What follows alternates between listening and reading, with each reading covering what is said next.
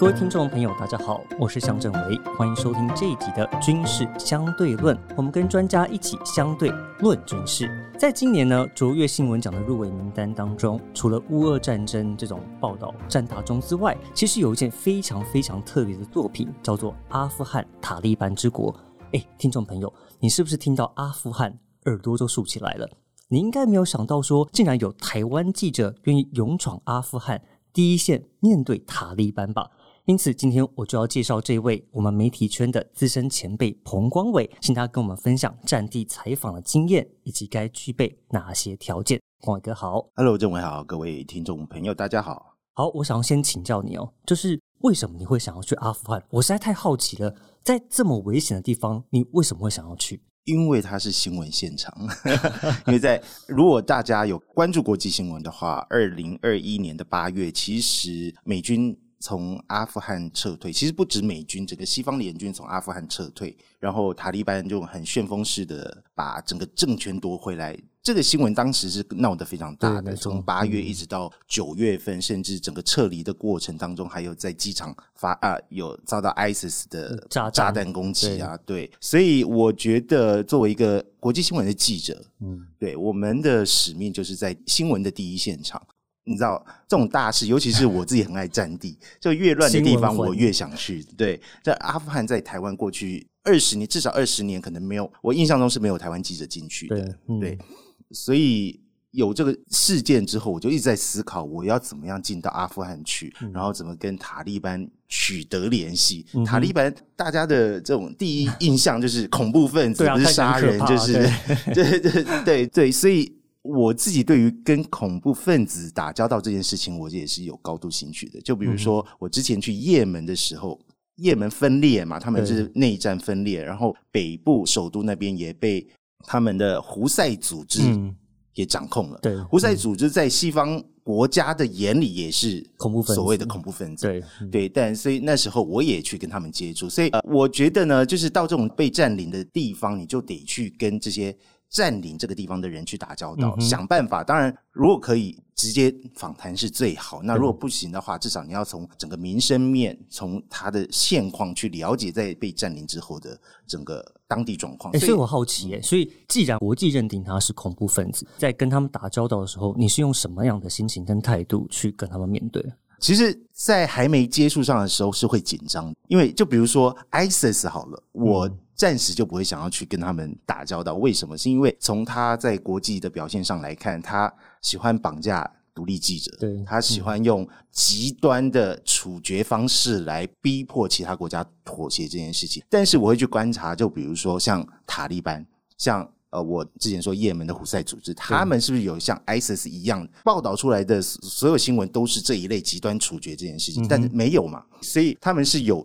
意图想要跟国际沟通的，所以我会觉得他们应该有可以沟通的可能性。嗯，那虽然会很紧张啦，我也很担心，但是实际接触之后，你发现他可以跟你讲他们的理念这件事情。跟西方国家很不同的观点的时候，你会觉得这个采访是非常有趣。有趣，对，但是你不会觉得他们是一个不完全可信的单位嘛？像我们在跟受访者接触，我们通常会想要知道说这个受访者可不可信，就连我们一般采访都会如此，那何况是跟这么那我们接触这么少的这种单位接触？我必须要说，那是因为我们长期处在接受西方媒体的观点。做过外电编译就知道，CNN 啊、BBC 啊、路透、AP 啊，这些都是西方国家的观点，甚至是半岛电视台。好了，我们有时候会用半岛电视台的外电报道，他们的观点未必反映出真实的状况。所以，我觉得记者，当然你跟恐怖分子打交道，你当然不可能完全站在他的立场。但是，如果你去采访美国呃某些重要官员，你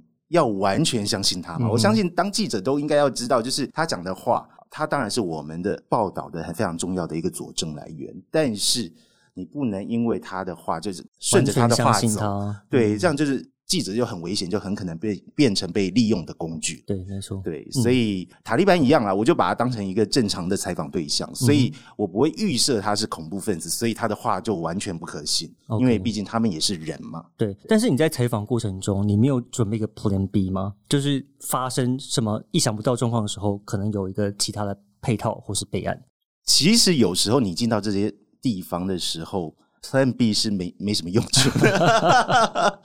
我跟你讲，你进到战地，你就必须要完全的去想办法执行你做好的准备。当然，所谓的 Plan B 就是这个采访对象取消了，你要想办法。你在路上的过程当中，你要去观察他们有什么样的社会现象，有什么样的社会活动，然后去找机会去切入，然后在当地赶快找。呃，采访对新的题材，像这个就是所谓的 Plan B，所以 Plan B 只能在现场立即观察，你没有办法做大动作的撤离啊，或是很大范围的改动。嗯哼，所以你在到战地采访的时候，你在比如说十则题目好了，你就是七则，你一定要想办法完成。对，单程的空间有一些修改调整，对，所以。每次进去都抱着必死的决心啦，就是这么说。好，所以你就要讲到必死决心了。那你在这次阿富汗的采访经验中，你有没有觉得哪一个是比较惊险的？你觉得印象很深刻的？呃，我自己觉得印象比较深刻的是，我第一天抵达的时候要去采访一个女权运动分子。对当局来说，塔利班他就是对女权掌控的非常厉害。那我们的 fixer，呃，阿富汗我们请了比较多人，一个翻译，一个保镖，跟一个驾驶。那所谓的保镖，他其实就是塔利班，他可以随身携带枪械，跟着我们走这样。所以我们要去采访这个女权分子，我们是没有办法告诉他说：“哎，我现在已经约好的一个采访对象 是女权运动者，是来抗议你们塔利班的。”呃，我当时就一直在想说，我要怎么办法引开这些人，然后到那个女权运动者这边。所以在这种地方，就是你要有，这可能也是一个 plan 的，你自己在出发前的很多的 plan 要做好。它不一定是 plan B，但是你要知道说，你某一些敏感的采访议题，你不能完全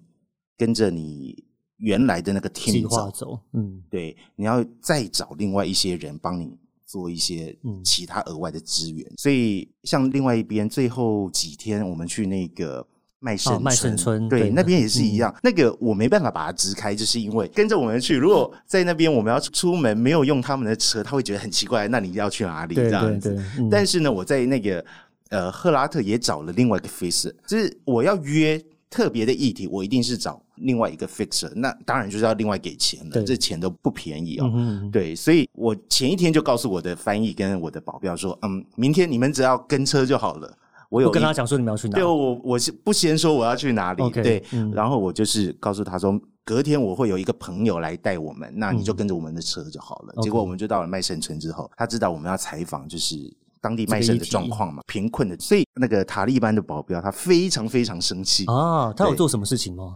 呃，他当然没有对我做什么事情，但是他对我另外请的那个 fixer 啊，OK，态度非常凶，看得出来他非常生气。然后那我的翻译呢，他。可以沟通嘛？他就告诉我说，呃，他很生气，那个塔利班非常生气，说你们为什么没有先告诉我们要来这里采访？做这个议题，对，而且你们的采访都需要经过同意。嗯哼，对。那你没有告诉我们来这里，他们讲的话可能也未必是真的，嗯对对。但是我担心我的 fixer 安全，那一趟的采访我其实是进行的非常快，我不要让他有太多的时间去骂他。哦，OK，因为我很担心他的身份啊。我因为我不知道我离开之后他们会怎么对他，所以你后来有在联系这个 fixer 吗？呃，有，我回来之后有在 WhatsApp 给他，嗯，对，他还安全，感觉还活着。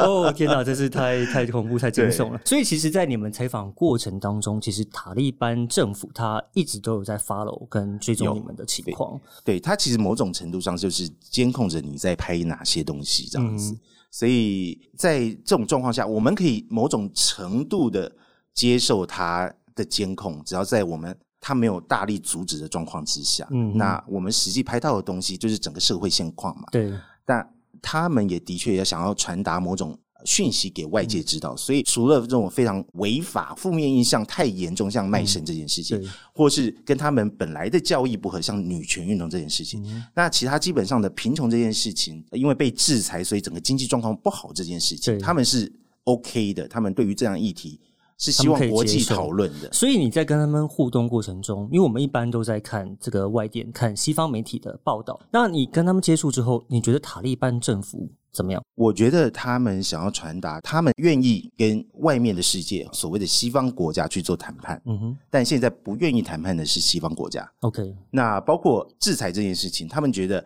哦，他们将近一百亿美金的外汇。就被美国扣住了。嗯哼，所以他们就整个对外放出的讯息就是说，现在我们很想要拯救我们整个国家的经济，但是我们没钱，为什么？因为钱都被你美国扣住了。所以你要怎么样？我们很希望可以跟国际合作，但怎么合作？我们当然是要谈啊。嗯哼，对，可是我就问他，我直接问那个他们外交部发言人，我问他说：“女权议题啊，人权议题这件事情，是国际社会都在盯你这件事情，你不改善的话，可能很多人不愿意跟你谈。”那他就提了一个，这个是我们的自己的宗教教义里面的一个规范，跟这个东西，你们怎么可以来干涉我们呢？嗯，对不对？他希望整个国家社会尊重他们的传统，尊重他们的教义，所以他们想释放出来这种感觉，就是说教育这件事情你不要来干涉我，但是其他事情我是很愿意去谈的。，OK，对嗯老百姓的生存这件事情，经济这件事情，我是想要跟国际合作的。其实我觉得光伟哥哦这边就提到一个很重要的点，因为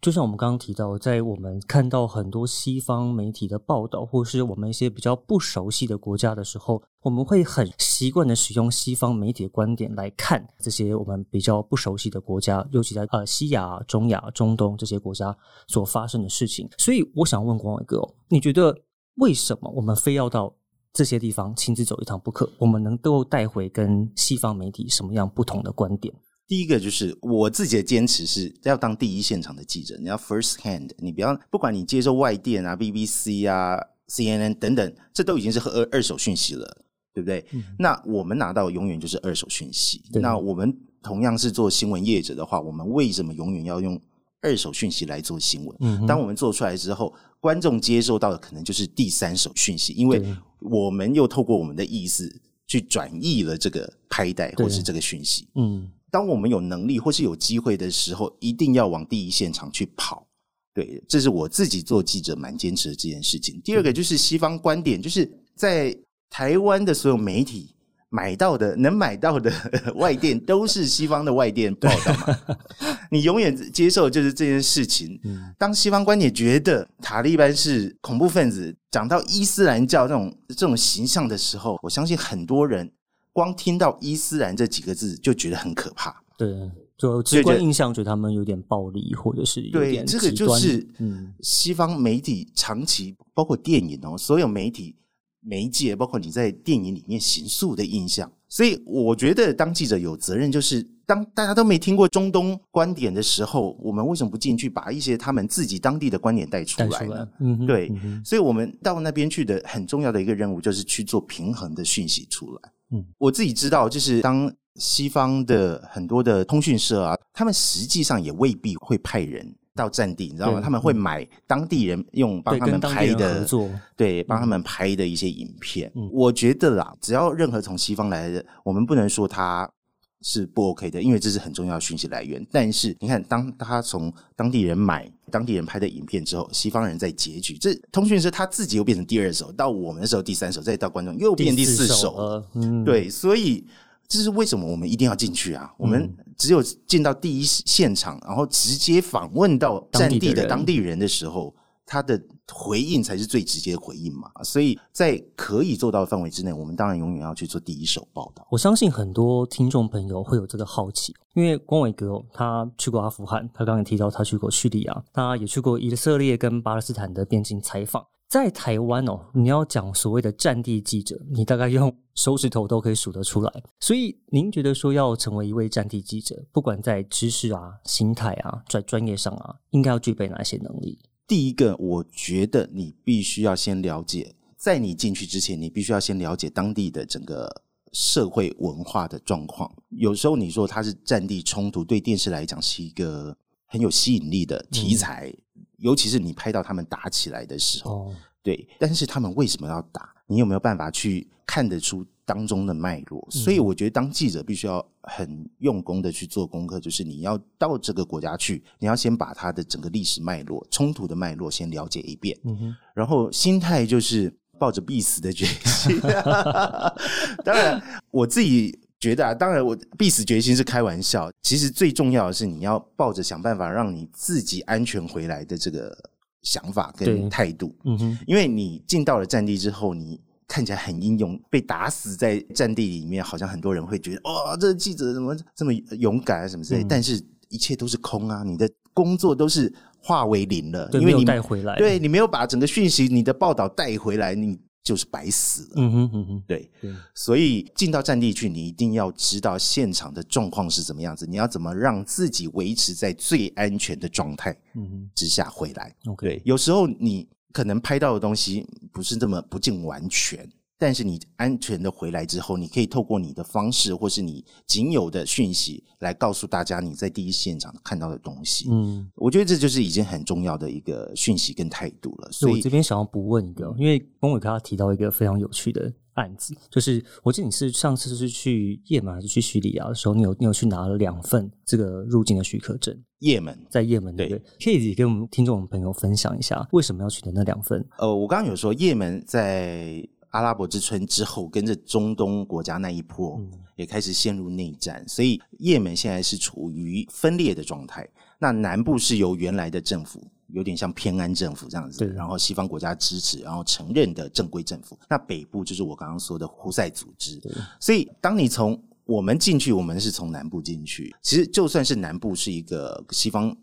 国家承认的一个政府啊，他们很多城市的街头啊，很多街口啊，或是城市跟城市之间都会有检查哨。所以这个检查哨就你你要有通行证，那你不可能拿一个北方占领者的通行证去过南方的检查哨嘛。所以我在进入夜门的时候，我的 fixer 就给我好多张。一叠是南方的通行证，一叠是北方胡塞组织的通行证，然后你知道我们我们根本看不懂啊，就是这种阿拉伯文，就是这种歪歪曲曲的这样子，像是虫这样子。他说你一定要看好，而且他就告诉我，我们那一趟就是是我经历过最煎熬的一趟，就是我的 fixer 他没有跟着我从南部到北部去，他就是把我跟我的摄影丢包吗？丢到巴士上面，就说好，你们两个就坐这台巴士，然后到北方之后，我会叫另外一队人接你，这样子。这一趟车就开了大概有将近十八个小时左右，哦，好久，对，非常非常久。然后中间有经过非常多检查哨，那检查哨每个地方大小不一样，有些是士兵、军人上车检查，你就要拿通行证给他然后护照给他看。尤其是我们外国人一定要拿护照。那中间要过那个南北关的时候，他就提醒我说：“你一定要看外面的那些检查哨，北边会有什么旗子，他们旗子是不一样的。所以你看到这个旗子的时候，你一定要记得，你不要拿到南方的，要拿北方的这样子。嗯，但是你知道吗？开车开很久，那路很差嘛，已经到了入夜之后，我根本看不到外面哪有什么旗子，我根本不知道是这里是南方还北方了，所以我就非常紧张。他当然有给我北方接应的人的那个 WhatsApp，我就一直在 WhatsApp 他说，呃，我们现在到哪里哪里哪里这样子，所以中间有一度我们被叫下去，然后不让我们动，就是他觉得我们很可疑。那我一贯的说法就是我是 NGO，OK 我不是记者。嗯，对。而且在这一趟里面，我们的脚架还被收走了。其实我们听得出来哦，不止我们要过边境的时候，其实要花很多功夫。我记得光伟哥这一趟在出来的时候，也花了一番苦思，对不对？没错，就是因为我是从陆路进也门的嘛，结果我们在阿曼的海关，就是也门跟阿曼边境哦，被阿曼的移民官叫进去问话。我不懂为什么阿曼这么谨慎，对他可能看很少很少东方对外国人要从陆路进去，嗯进去也门这样子，他就开始问我，而且把我跟摄影分开问话。对，所以我一开始的态度是说，我们是来玩的，是观光客这样子。然后那个是我同事，嗯，对，结果 你知道，你知道我摄影阿德他可能英文不太好，所以他问他什么，呃，移民官问他什么，他说 I don't know, I don't know。然后移民官就问他说认不认识我，他说 I don't know。所以我们出来之后，我又被叫进去第二次，然后我超紧张的，然后叫第进去第二次，我就觉得不不妙了。不妙他就说、嗯你为什么要说谎？他直接说你为什么哦要说谎他说他不认识你。然后我我很担心，我就在那边被遣返回来了，嗯所以然后我就直接告诉他说：“好，我是记者，我是电视台记者，我的确是要进来采访的，我只是想要把事实也门里面的实际状况带报道出来报道出来。嗯然后他说：“你知道里面在战争吗？”我说：“当然知道，所以台湾都没有媒体来过。”嗯我觉得这些地方的情报做得很好，你知道吗？就是在去也门之前，有一个日本独立记者，本来是要跟我一起进去，结果他先到了，但是因为他也是因为在前几年跟塔利班接触过，所以他被日本官方认定为跟恐怖分子有接触，所以他在阿曼海关也被拦下来。护照被扣住。他就在机场逗留了好久，最后被送回日本，他根本没进去。嗯结果我在阿曼的海关，他就问我说：“你认识这个日本人吗？”嗯我我当场就吓到了，我说我我也没跟他讲说我有我要跟一个日本人进去，对，他就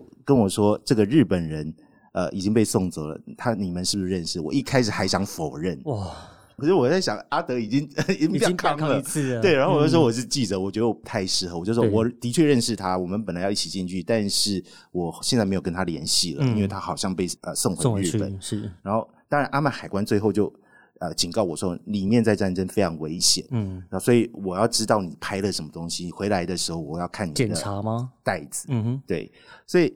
他最后当然放我们进去了。对，对，那我当然没那么笨啊！我只我如果我回来被他检查，如果他删我的袋子，或者要要拿我，对，嗯，所以我我当下那是只第一天，我整个过程我一就一直在想，我要怎么用什么方式。我本来计划是从陆路回来的，嗯，我说我不行，我如果再经过那个海关，我一定会东西会被没收对。还好他们亚丁港，对，那时候亚丁港也因为呃内战的时候被打得非常惨，一度机场是停摆的。嗯，但后来我们去的时候，那个飞机是已经开了，所以我就临时决定，我就告诉我的 fixer 说，我要买亚丁港的机票，从亚丁港飞到阿曼首都，因为我们转机还是从阿曼回去嘛。嗯哼那至少我是从机场，不是从陆路的海对关过去。对换一个人这样，对，嗯所以我们在呃呃莎娜采访结束之后，我们就直奔亚丁，我们在。呃而且陆路走回去哦，我们这一趟我们十八个小时从南部到北部，我实在也不想再坐十八个小时的车回去，你懂我意思吗？但是从莎娜到亚丁也要将近十个小时左右，哇，也是那种小轿车，我们就四人坐的，我们前面坐两个人，我后我跟摄影就是挤在后面，就超级，而且这一趟你知道，Fixer 永远没有跟我们在一起，从莎娜到亚丁也是我跟摄影两个人，所以中间有发生什么事情，我们也是自己要理，靠自己，对不你就是拿那个通行证给他们，嗯。所以整个过程有点像逃难逃出来这样子，所以可以听得出来哦，其实记者真的是一个很高风险的工作，尤其是战地记者。那在这个事前的准备工作，在现场的临机应变，其实都非常重要。那我希望听众朋友有机会的话，也可以来看看这些优秀的报道，来拓展自己的视野跟国际观。以上就是这一集的军事相对论，我是向正维，谢谢您的收听，我们下次再见，拜拜。